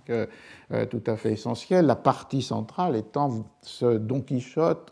entrant dans la maison du duc et de la duchesse, ce qui a pu être aussi interprété comme un Don Quichotte qui est, dans un certain sens, plus courtisan que militaire. Si le Don Quichotte de 1605 euh, suit les héros des romans de chevalerie pour guerroyer contre ceux qu'il croit être des ennemis et qui peuvent être, euh, comme vous le savez, des moulins à vent ou des, euh, ou des moutons. le Don Quichotte de la deuxième partie, ce qui permet une autre moquerie, une autre ironie, est un Don Quichotte qui, à partir du moment où il entre dans la cour du duc et de la duchesse, est pris dans une satire de la, de la vie courtisane et aristocratique. Donc la, matière qui pouvait être la plus immédiatement appréhendée de cette seconde partie pour faire du théâtre, un peu sur le modèle que j'évoquais des euh, histoires brèves ou des novellas de la première partie, étaient ces chapitres, ces cinq ou sept, si on ajoute les conseils de Don Quichotte, de Sancho comme gouverneur de son île. Euh, dans le texte de, Cervantes, cette île a pour nom Barataria. Et euh, dans l'adaptation, la réinterprétation d'Antonio José da Silva, c'est l'île dos Lagartos, l'île des lézards. Euh, et c'est ainsi que, la première pièce qui met en son centre les chapitres de Sancho Gouverneur est une pièce française publiée en 1642 et elle est due à un auteur que nous avions rencontré il y a deux ans ou trois ans, euh, Daniel Guérin de Bouscal, qui est euh, un, auteur de trois pièces appuyées sur le Don Quichotte, euh, en 1600, publié en 1640 un Don Quichotte de la Manche, cette même année 1640 aussi un Don Quichotte de la Manche seconde partie, euh, dans les deux cas sans nom de titre, mais la pièce lui a été attribuée euh, clairement à partir du XVIIIe euh, siècle. Et en 1642, la publication de ce gouvernement de Sancho Panza, qui euh, est, pardon, la première euh, des, pièces est de 1639. La trilogie, c'est 1639, le Don Quichotte de la Manche, 1640, Don Quichotte de la Manche, seconde partie, et 1642, le gouvernement de Sancho Panza, qui est un livre publié par deux libraires du Palais, euh, Sommaville et Courbet. On avait rencontré Guérin de Bouscal parce que dans le premier de ces Don Quichotte, il avait lui aussi s'était emparé lui aussi de l'histoire de Cardenio. Et c'est sous cet angle-là que j'avais étudié sa, pièce, même si le personnage principal en était Don Quichotte, l'intrigue secondaire des amours des quatre jeunes gens était tout à fait euh, euh, présente. Euh, c'est un auteur qui est né en Languedoc en 1613, sans doute dans une famille protestante, lui-même converti au catholicisme, et qui a, hors cette trilogie de Don Quichotte et Sancho Panza, écrit six tragicomédies et deux tragédies durant des années parisiennes entre 1634 et 1645. Et ensuite, il retourne en Languedoc. Et le premier Don Quichotte est intéressant, non seulement parce qu'il pouvait être une pièce à l'intérieur de l'enquête sur le Cardenio perdu, mais aussi parce que c'était la première pièce qui utilisait dans son dernier acte le second partie de Don Quichotte de 1615. Non pas le gouvernement de Sancho Panza, qu'il garde pour une pièce à part, mais déjà un certain nombre d'histoires, d'aventures ou mésaventures euh, créé à Don Quichotte par euh, le, duc et euh, la duchesse et tous ceux qui entrent dans leur euh, jeu contre, pour se moquer de Don Quichotte. Et l'autre trait intéressant dans, cette pièce qu'on avait évoquée, le premier Don Quichotte, celui de 1639, c'était le fait que Guérin de Bouscal y parodiait très volontiers que la la manière d'écrire de Corneille. Et il y a dans cette, dans cette pièce la reprise de figures d'écriture qui sont très typiquement celles de Corneille. Et c'est une constante, parce que dans le gouvernement de Sancho Panza de 1642, on retrouverait la même dimension d'une sorte, ici plus explicite, d'un pratiquement un pastiche du Cid de euh, Corneille, euh, dans ce que un collègue irlandais, Caldicott, qui a publié euh, cette pièce en 1968, je crois, dans une édition publiée chez Drose, pardon, 1981 chez Drose, dont le préface très précise montre qu'il y a sans doute là une forme de burlesque humaniste, c'est-à-dire burlesque dans la mesure où le registre de la parodie de la satire et du pastiche est extrêmement présent. Le troisième acte de la pièce est pour partie un pastiche euh, du, du, Cid, et d'autre part euh, humaniste parce que euh, Guérin de Bouscal appartient, ou du moins appartenait lorsqu'il était dans ses années parisiennes, à un milieu qui pouvait être assez près, proche des euh, libertins euh, érudits. Et dans la pièce, il y a de très nombreuses références ou citations de Rabelais interprétées dans cette perspective d'une catégorie de burlesque humaniste. La deuxième euh, trait intéressant dans l'histoire de cette première adaptation de la seconde partie, le gouvernement de Sanche Panza, par Guérin de Bouscal en 1642, c'est le fait qu'il y a un lien qui s'établit entre cette pièce et euh, Molière. Euh, ce lien est peut-être un lien de type biographique dans la mesure où, euh, retourné en Languedoc, Guérin Bouscal possiblement a pu euh, rencontrer Molière lorsque la troupe de Molière, l'illustre théâtre, était souvent euh, invitée contre paiement à donner des représentations, soit pour des entrées du gouverneur ou de ses lieutenants dans telle ou telle ville, soit pour les assemblées des États de Languedoc. Et pendant la période 1647-1653, la troupe de Molière est itinérante dans le Languedoc, entre Pézenas, Montpellier et d'autres, euh, Toulouse, euh, d'autres villes où euh, les trois lieutenants généraux de gouverneur de Languedoc, qui étaient Gaston d'Orléans, et les États de Languedoc convient la troupe à donner des représentations lors de l'événement politique. Et comme euh, Guérin de Bouscal était très lié avec ses lieutenants généraux du gouverneur, on peut supposer, c'est ce que fait Caldicott, qu'il y a eu une rencontre entre la troupe et Molière d'une part et d'autre part Guérin de Bouscal. Le deuxième trait est le fait que la pièce de gouvernement de Sanz Panza va être euh, appropriée par Molière qui va la jouer avec sa troupe très euh, fréquemment lorsqu'il euh, rentre à Paris en 1659. On a un registre qui, d'ailleurs, très heureusement, a été publié dans le supplément des deux tomes de l'édition récente de Molière de la Pléiade, qui énumère toutes, jour par jour, les recettes et le titre de la pièce jouée ou des pièces jouées. Et l'on voit que ce euh, gouvernement de Sanj Panza, de Guérin Bouscal, qui date de 1642, est repris plus de 15 ans euh, après par Molière, qui joue huit fois la pièce, huit fois en 1659, donc l'année de l'installation à Paris, sept fois en 1660, trois fois en 61, trois fois en 62. Donc c'est une pièce qui appartient au euh, répertoire de euh, la troupe de Molière, et sans doute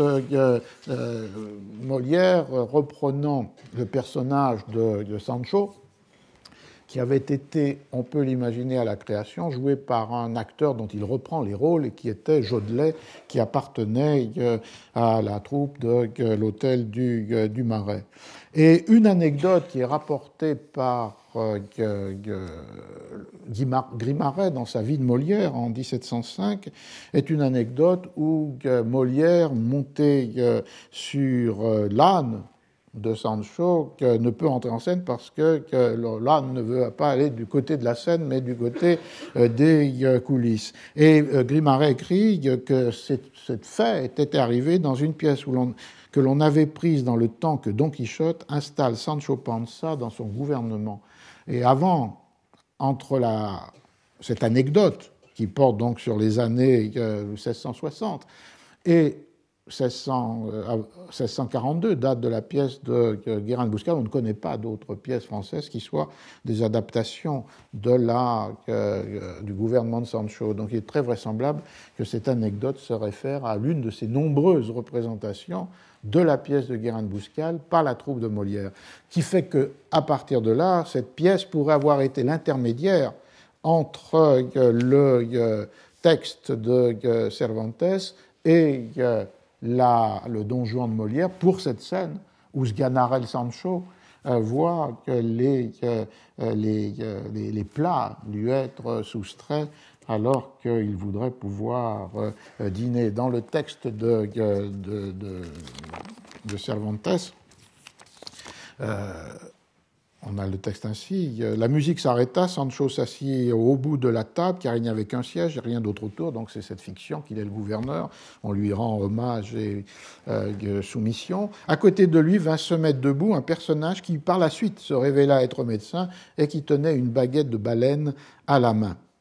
Alors le, repas euh, commence et le personnage médecin lui dit On ne doit ici manger, monsieur le gouverneur, que suivant les us et coutumes des autres îles où il y a des gouverneurs. Moi, monseigneur, je suis médecin et suis payé dans cette île pour être médecin des gouverneurs. Je veille donc sur leur santé avec, le plus de soin, avec plus de soin que sur la mienne. J'étudie nuit et jour et j'examine la complexion du gouverneur pour savoir le guérir s'il venait à tomber malade. Et l'essentiel de ma tâche est d'assister à ses dîners et soupers, à lui laisser manger ce qui me paraît lui convenir et à lui retirer tout ce que je crois devoir lui faire du mal et être nocif à son estomac. Aussi ai-je fait enlever le plateau de fruits parce qu'ils étaient trop humides, et l'autre plat, je l'ai également fait enlever parce qu'il vous eût échauffé. Il y avait trop d'épices, ce qui excite la soif. Or, celui qui boit consume et éteint l'humide radical. En quoi consiste la vie? Alors Sancho proteste contre cette chose-là en disant qu'il va peut-être pouvoir manger ce plat-là de perdrix. Monsieur le gouverneur n'en touchera pas une tant que je serai en vie. Et pourquoi? dit Sancho. Le médecin répondit Parce que notre maître Hippocrate, nord et lumière de la médecine, dit dans l'un de ses aphorismes Omnit salutatio mala perdicis autem pessima, ce qui veut dire toute indigestion est mauvaise, mais celle de perdrix est la pire. Et alors la scène se développe de cette euh, manière. Et alors euh, euh, Antonio José da Silva, évidemment, l'utilise et la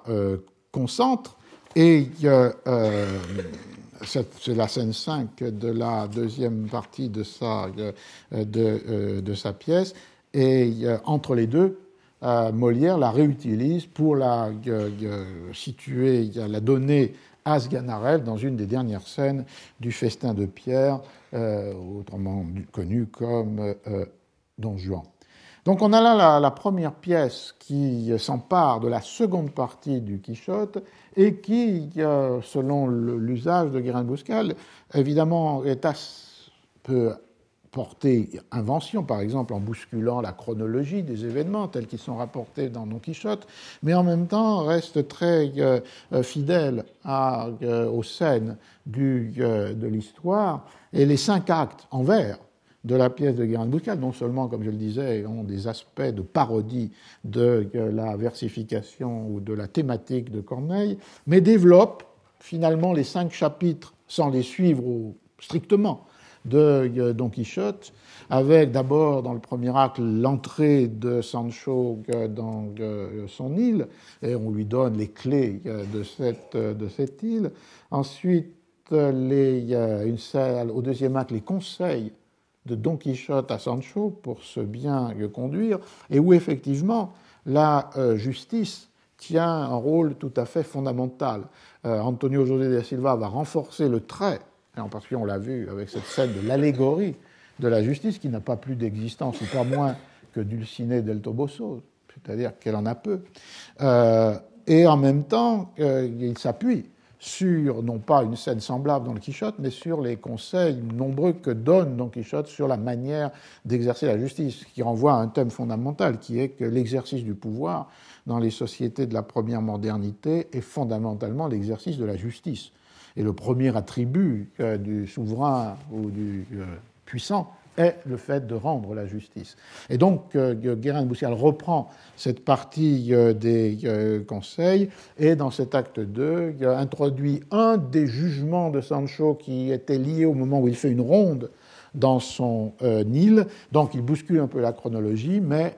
associe les conseils de Don Quichotte avec ce premier jugement de Sancho. L'opte 3, qui est celui où se rencontre cette parodie très claire du, euh, du Cid, est aussi euh, l'acte dans lequel se rencontre euh, une réinterprétation de l'histoire de la femme séduite et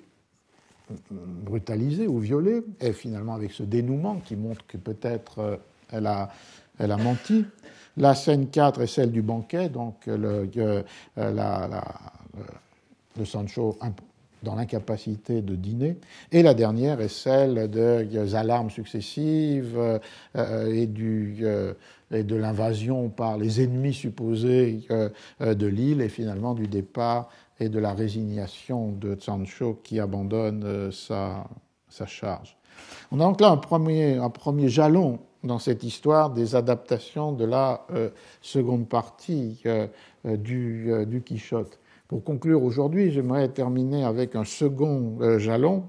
qui n'est pas une adaptation du gouvernement de Sancho, mais qui est une adaptation d'autres multiples aventures qui se rencontrent dans cette seconde partie. Et ce second jalon est un jalon espagnol, c'est la troisième comédia qui est euh, vouée à Don Quichotte. La première, nous l'avions étudiée avec beaucoup de soin, c'est la comédia de Guillaume de Castro de 1605-1608, Don Quixote la Mancha, et qui euh, est importante parce que même si euh, le titre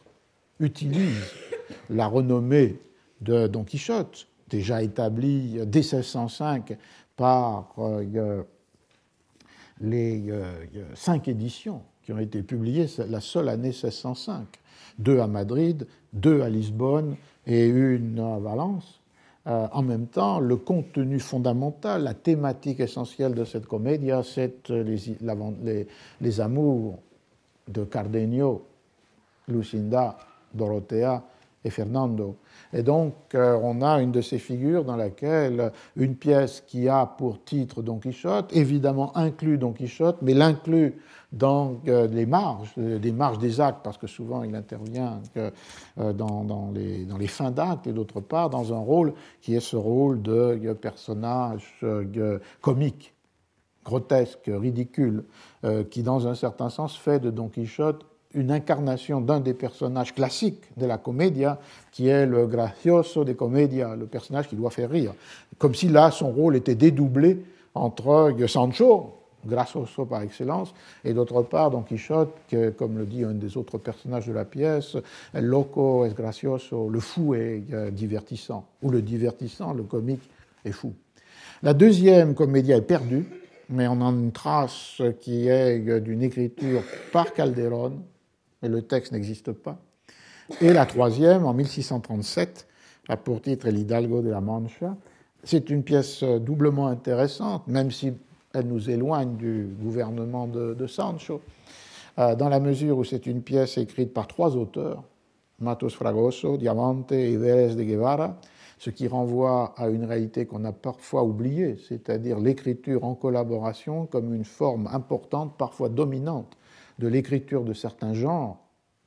entre autres le théâtre. Et euh, c'est évidemment un thème qui est fondamental dans l'étude du théâtre anglais euh, de euh, la fin du XVIe et du XVIIe siècle, avec une pratique de la collaboration extrêmement répandue, comme le montrent non pas les pages de titres des éditions, qui très souvent ne mentionnent pas les auteurs, ou quand ils mentionnent, mentionnent un auteur, ou maximum deux, mais comme le montre un registre de comptes tenu par un entrepreneur de théâtre, Philippe Henslow, et qui, jour après jour, donnait les sommes qu'il avait payées pour telle ou telle pièce à tel ou tel écrivain. Et l'on voit que les deux tiers des pièces sont payées à deux, trois, quatre ou plus d'auteurs. Donc l'écriture en collaboration avec toutes ses formes, on peut en revenir sur ce thème, c'est-à-dire euh, soit le canevas établi par un auteur et euh, les vers ou euh, la prose écrite par d'autres, ou bien la division du texte entre différents actes et scènes, ou bien une collaboration plus poussée dans l'acte même de l'écriture, est une réalité fondamentale. Et une des révisions actuelles de Shakespeare, c'est évidemment de traiter Shakespeare comme collaborateur, ou d'avoir écrit en collaboration plus que on ne le pensait que, euh, traditionnellement ou classiquement. Euh, donc on a là une réalité, c'est une réalité qui existe aussi dans le cas français, peut-être moins développée, mais enfin quand on pense aux grandes euh, pièces de Molière jouées à la cour, à la princesse des Lides, à l'intérieur de la fête des plaisirs de l'île enchantée, et beaucoup de ces divertissements de cour sont des résultats de collaboration. Et avant même, euh, on sait que Richelieu avait euh, créé autour de lui une société d'auteurs qui devait mettre des vers sur les euh, canevas ou les intrigues qu'il leur donnait. Et dans le cas des comédias espagnols aussi, on rencontre cette forme de l'écriture en collaboration, ce Don Quichotte de la Manche de 1673, qui est la seconde partie appropriée sur la, scène du, théâtre, la scène du choral, euh, est écrite en collaboration. Et d'autre part, deuxième réalité importante, euh, cette pièce n'a jamais été euh, imprimée, sauf dans une édition récente, et donc elle n'existe que dans une copie manuscrite ce qui est un autre trait que le théâtre français nous a fait sans doute sous-estimer, c'est-à-dire la très grande part de textes qui sont représentés mais qui ne sont jamais imprimés, pour différentes raisons, non seulement celles par lesquelles j'ai commencé, réticence des pièces, des troupes à faire imprimer des textes qui ensuite peuvent être joués par leurs euh, rivaux, réticence des auteurs pour faire imprimer des pièces qui ne rendent pas justice à un texte fait pour être euh, joué. Euh, mais au-delà même, le fait qu'au moins en Espagne et en Angleterre, le rythme de représentation est si intense que de très nombreuses pièces, sans doute une majorité, ne sont euh, jamais imprimées, comme si aussi le marché des lecteurs n'était pas euh, extensible à l'infini et pouvait être euh, saturé pour tous ceux qui voulaient voir des pièces sans nécessairement vouloir ou pouvoir les lire. Ce qui fait qu'on a pu estimer que, que peut-être les deux tiers des pièces anglaises dont, enfin, c'est plus qu'estimé, on a pu établir que les deux tiers des pièces anglaises pour lesquelles on a des titres ne euh, correspondent à aucune édition imprimée dont aurait subsisté au moins un exemplaire. Euh, donc le, théâtre nous, nous, confronte à une réalité textuelle qui est assez proche finalement de la réalité textuelle du monde antique, dans lesquels euh, un nombre considérable d'œuvres ne sont connues que par la mention de leur titre ou éventuellement des extraits qui en ont été établis dans des anthologies ou des compilations. Et le continent des textes perdus est tout à fait immense. Et dans le cas de la, du théâtre au moins anglais, la comparaison n'est pas sans, sans pertinence. Alors je reprendrai cette histoire des adaptations de la seconde partie du Quichotte la semaine, enfin dans 15 jours, avec euh, l'autre dimension qu'il nous faut prendre en considération, c'est-à-dire qu'est-ce que c'est qu'écrire pour le théâtre des marionnettes? Euh, Et comment peut-on penser les marionnettes entre euh, leur destin populaire, théâtre de la foire, théâtre itinérant, et d'autre part, ce qui est le cas du Beiro Alto. Et ici, le, film de Azoulay ne donne pas nécessairement une idée fausse du public, qui est un public mêlé, mais où participent les aristocrates, la petite noblesse, la bourgeoisie euh, euh, lisboète, euh, en même temps qu'un public peut-être plus populaire. Donc, cette tension qui habite le théâtre des marionnettes et qui peut d'ailleurs avoir une traduction technique, qu'est-ce que sont les marionnettes du, du XVIIe siècle? Voilà.